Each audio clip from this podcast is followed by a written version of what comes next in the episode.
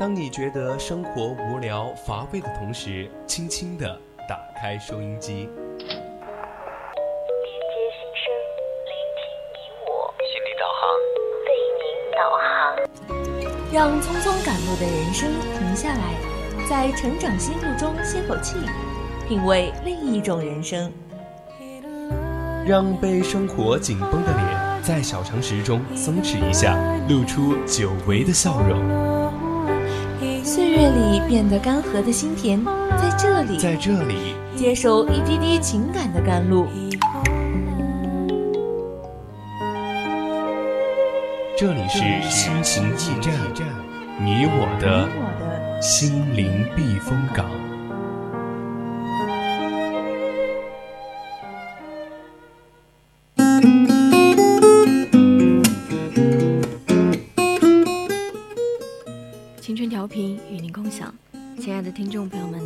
上好。您现在收听到的是四川宜宾学院校园之声 VOC 广播电台，这里是每周周二晚上的二十一点至二十二点为您送上的节目《心情驿站》，我是主播阿来。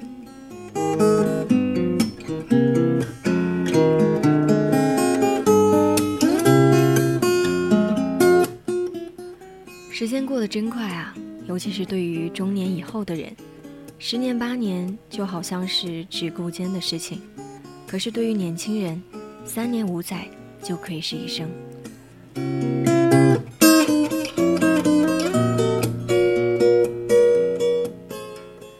首先，在节目的上半段是我们的成长心路，在成长心路中，我们将讲述不同人的成长故事。如果你有什么想要分享的成长故事，也可以参与到节目的互动中来。手机下载荔枝 APP 就可以收听我们现在正在直播的节目。有一宾本地的朋友可以打开收音机，调频 FM 一零零收听 VOC 广播电台，微博 @VOC 广播电台，微信搜索“青春调频”。你也可以加入我们的 QQ 听友四群二七五幺三幺二九八。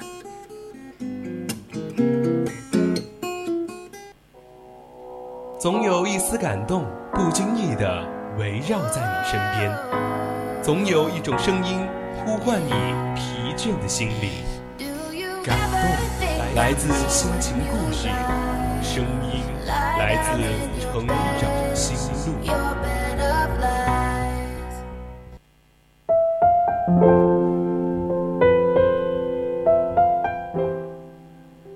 成长心路，说出你成长的故事。欢迎走进今天的成长心路。据说，如今每四个人当中，就有一个曾经或正在遭遇临床意义上的焦虑。快速的生活节奏、不断变化的生活，还有工作环境，人与人之间扩大的距离感，让焦虑问题越来越普遍。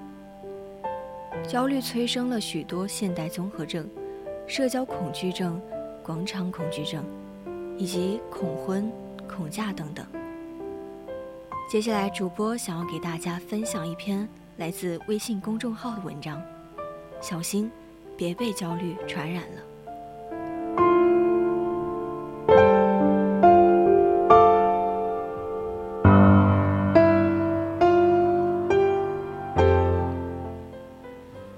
最近，芒果台一次性推出了三档恋爱节目，《恋梦空间》。是素人的恋爱，女儿们的恋爱是明星和素人的恋爱，就连我家那闺女也被拍成了“我家那闺女为什么还不结婚”。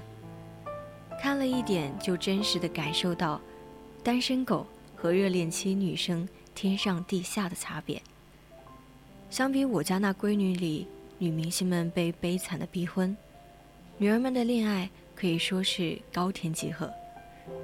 不过，再想呈现甜蜜的一面，恋爱还是脆弱的。在上一周的节目当中，女儿们的恋爱中出现了第一次失败。约会三次后，女明星决定结束关系。这一次结束，让我意识到，一个小小的，我们甚至都习以为常的情绪，或许就会毁掉一段最珍惜的关系。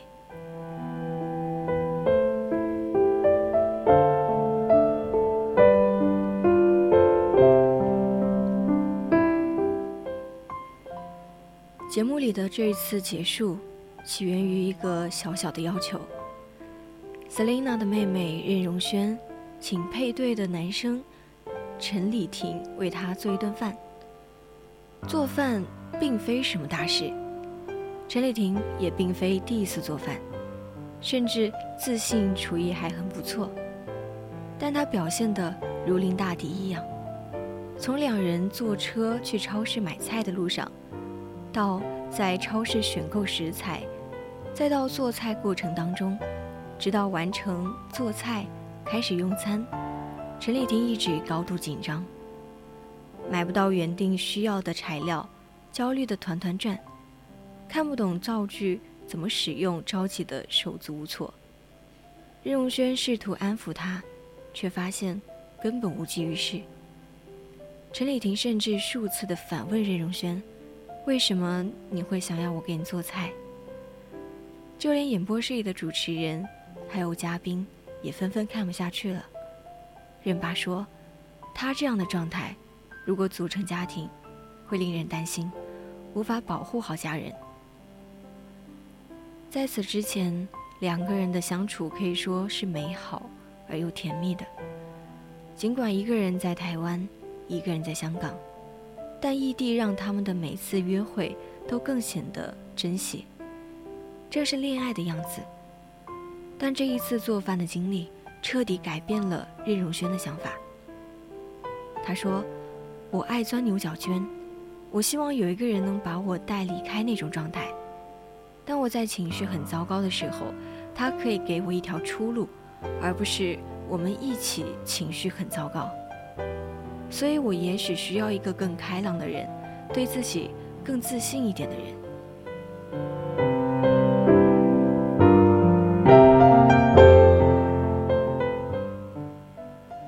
任荣轩满脸泪水的选择了放弃这一段还未真正开始的感情，而陈丽婷还没有意识到自己真正的问题在哪里。她说，自己太追求完美，太想做好。为任荣轩做的第一顿饭，结果让自己也陷入了紧张的情绪而无法自拔。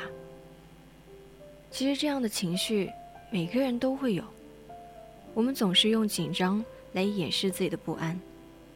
实际上，压力和紧张已经带来了过度的焦虑，把我们也带入了情绪的极端。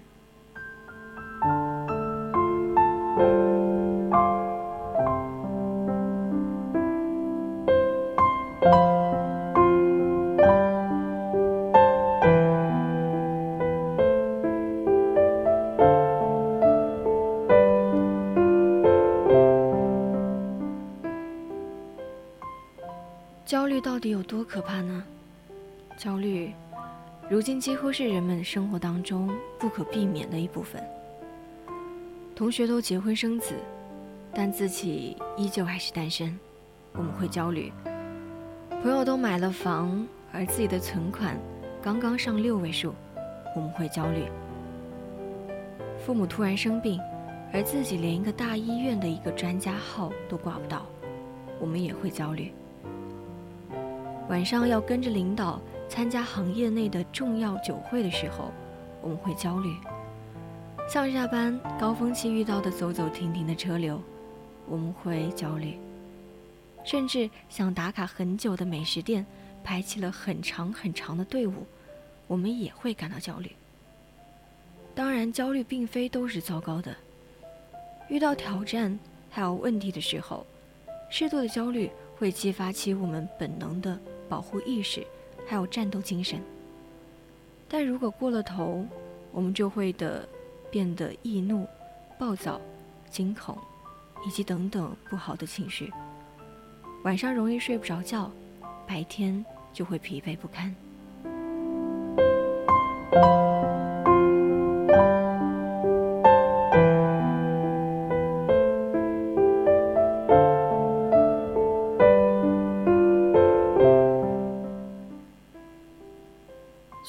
如今每四个人当中，都有一个曾经或正在遭遇临床意义上的焦虑。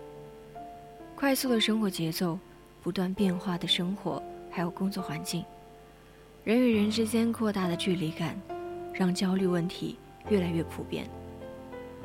焦虑催生了许多现代综合症、社交恐惧症、广场恐惧症，以及恐婚、恐嫁等等。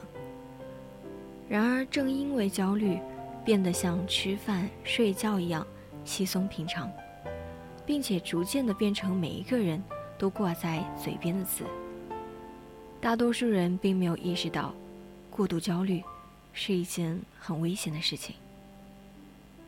总是抱怨、充满负能量的人，大多数都是敬而远之，不想被负面情绪传染。整理亭就是这样。他没有被香港和台湾的距离打败，却败给了自己的焦虑。过度的焦虑不仅影响心理，还有精神，还会带来生理上的反应。坐立不安、胡思乱想的时候，往往会降低我们的免疫力。有一个焦虑者说，患病之后，平均一个半月感冒咳嗽一次。而且都是重感冒类的。研究发现，长期处于紧张焦虑状态的男性，有大约百分之二十五患上了心脏病，而且死亡率也比正常人高百分之二十三。而对于女性而言，高焦虑的女性的死亡率比正常人高了百分之二十三。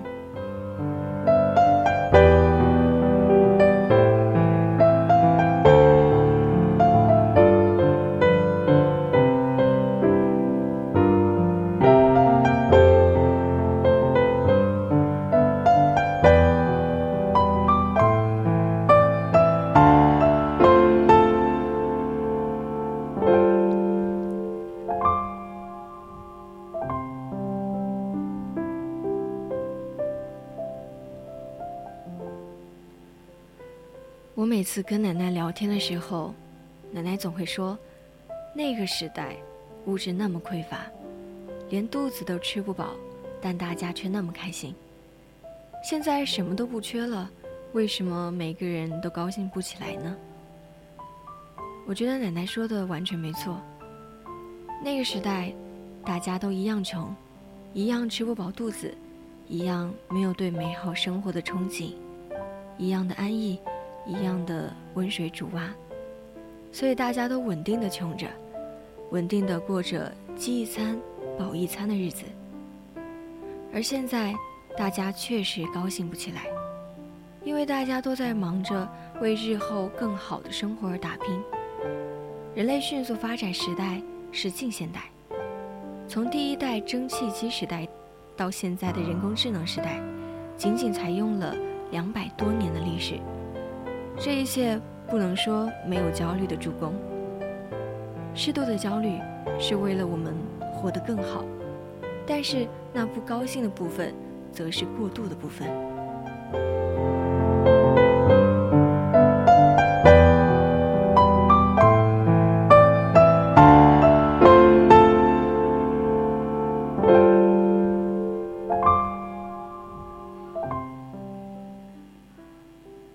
时的欧洲，贵族毕竟是少数，贫苦阶级才是主力。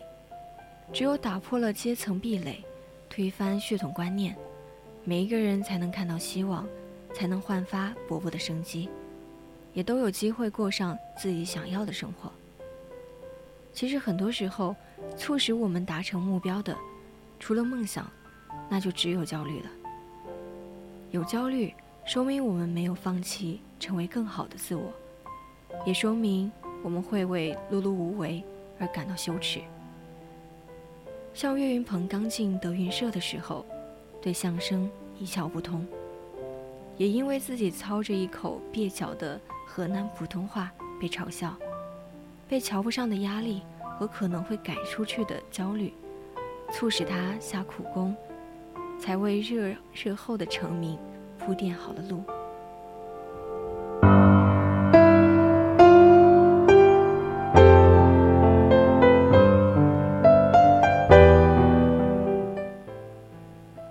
杨澜在最近的一次访谈中，被问及焦虑这个话题，他说：“焦虑从来都如影随形，关键看我们如何去看待它。无论是什么人，只要我们意识形态存在，只要我们还身处人群当中，就免不了焦虑的困扰。大众不过是乌合之众。当你在焦虑的时候，其实别忘了，大家都在忙着焦虑。没有人去在乎你的焦虑因素是什么。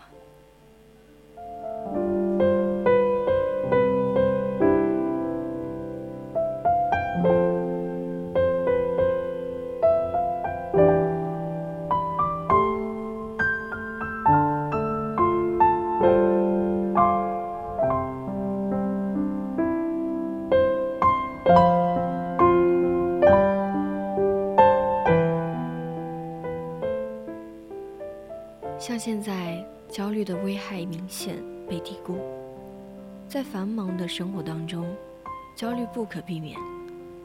因此，我们要学会自我调节，清楚焦虑、恐惧以及忧虑，就显得尤为重要。首先，大家应该坚持运动。经常运动是缓解焦虑最有效的方法之一。人感到焦虑的时候，身体战或逃，反应加剧，肾上腺素激增，此时运动就需要自然的宣泄情绪的一个极佳途径。另外，经常运动还可以减少预期性的焦虑倾向，加快清除各种恐惧心理。运动不仅跟身体肌肉有关。身体各类激素还有身体循环的改变，也会带来心理上的益处。就比如说，增加我们的主观幸福感，减少失眠的次数，减少抑郁，增强自尊，提高对焦虑的控制感等等。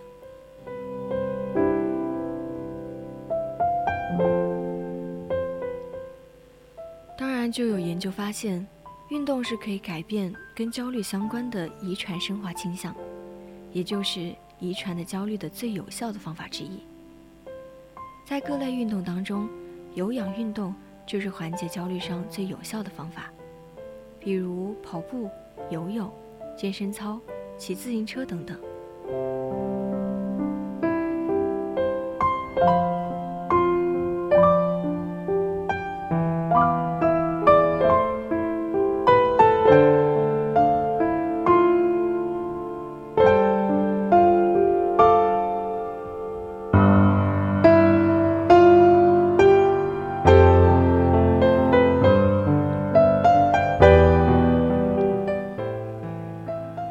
现在人们的生活经济负担繁重，时间投入巨大，拥有的物品过多，这些都是现代人焦虑的源头。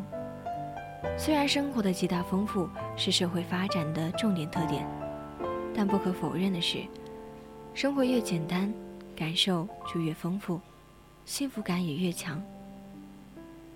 当然，生活生活简单并不等同于节衣缩食。后者只是陷入了一个贫困匮乏的结果。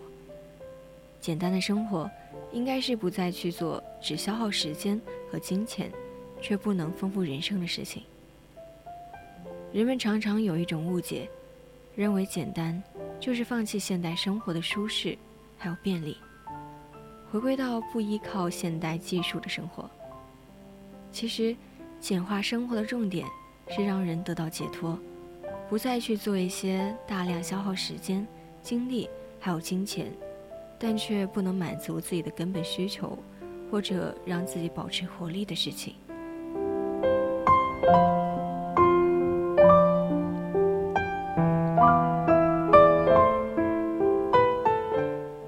再加上现在人手一部智能手机，也把人们带入了一个信息轰炸的环境。我们的生活。完全被微信、抖音以及视频应用所裹挟，对着屏幕妨碍了人们与自然、他人与自我建立起密切的联系。这种联系感和亲密度的不确定，往往会加重我们的焦虑。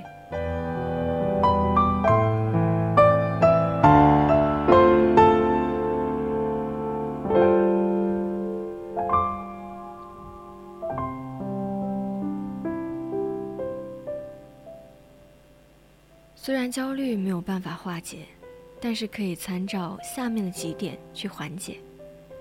首先，你应该冷静地看待别人给予自己的眼光还有评价，正确客观地审视自己，剔除消极因素。多看书，多看作品，或许能从中遇到相似的灵魂。多出去走走，扩大自己的眼界。无论贫穷还是富有，显赫还是卑微，人都只有这一生。用力的活一场，不留遗憾吧。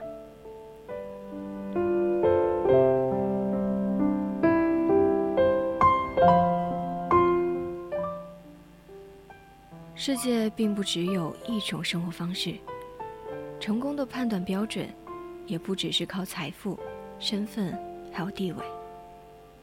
你身体健康，拥有爱与自我，便是最大的幸福。今天心情驿站上半段的节目到这里就要结束了，我是主播阿来，我们下期再见。